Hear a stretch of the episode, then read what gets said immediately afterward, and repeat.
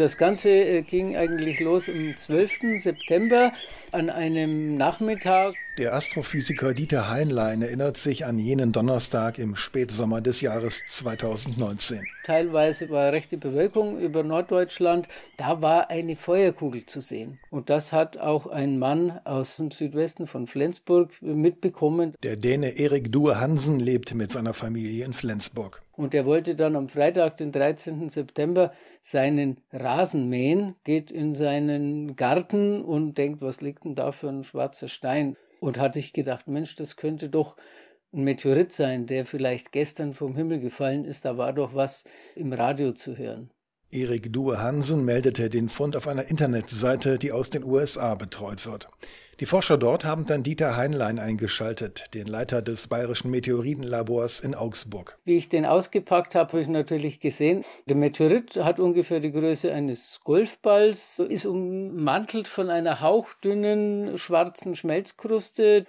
Und er fällt dadurch auf, dass er ein verschmolzenes Stückchen Weltraummaterie ist, das man auch mit großer Vorsicht und mit großem Respekt und Ehrfurcht behandeln sollte. Der Planetologe Adi Bischoff von der Uni Münster war der Nächste, der den Meteoriten in die Finger bekam. Man muss ihn einfach als den wissenschaftlich wertvollsten Meteoriten unter den Meteoritenfällen in Deutschland bezeichnen.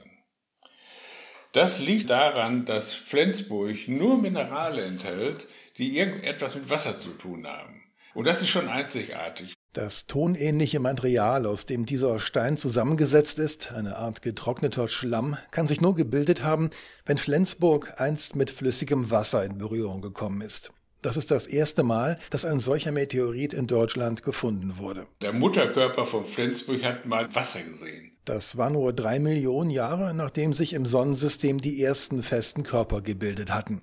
Auf dieses Alter kamen Geowissenschaftler der Uni Heidelberg, nachdem sie die Zerfallsraten des radioaktiven Elements Mangan 53 bestimmt hatten, das in den Meteoriten vorkommt. Und das macht ihn erst recht einzigartig. Flensburg ist eine Million Jahre älter als vergleichbare Meteoriten. Wir denken, dass das meiste dieses Wassers ursprünglich in der Form von Eis auf dem Asteroiden war.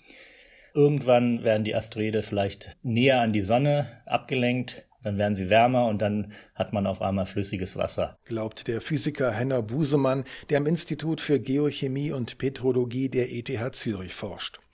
Bereits vor mehr als vier Milliarden Jahren, quasi kurz nach Entstehung des Sonnensystems, flog Flensburg als vereister, teils sogar feuchter Brocken durchs All, bis er irgendwann auf die Erde fiel. Für die Erde stellt sich die Frage, wie ist das Wasser auf die Erde gekommen?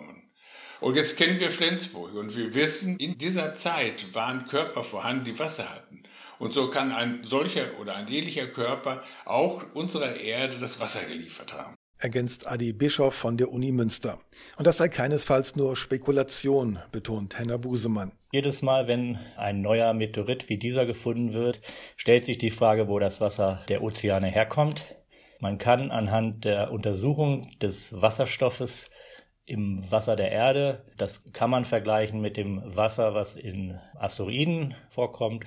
Und dann kann man spekulieren, ob das Wasser auf die Erde gebracht wurde durch Kometen oder durch Asteroide. Ich glaube, es steht immer noch unentschieden. Denn der Wasserstoff in Kometen unterscheidet sich von dem in Asteroiden. Kometen transportieren vor allem das Element Deuterium, schweren Wasserstoff also. Der macht aber nur einen geringen Teil des irdischen Wassers aus. Der neueste Stand ist, dass ein kleiner Anteil nur von Kometen gekommen sein wird. Vielleicht doch der größte Anteil durch Material, das jetzt in den Asteroiden noch vorhanden ist. Somit dürften Meteoriten wie Flensburg als kleine Absprengsel größerer Asteroiden mitverantwortlich sein dafür, dass aus der Erde ein blauer Planet wurde.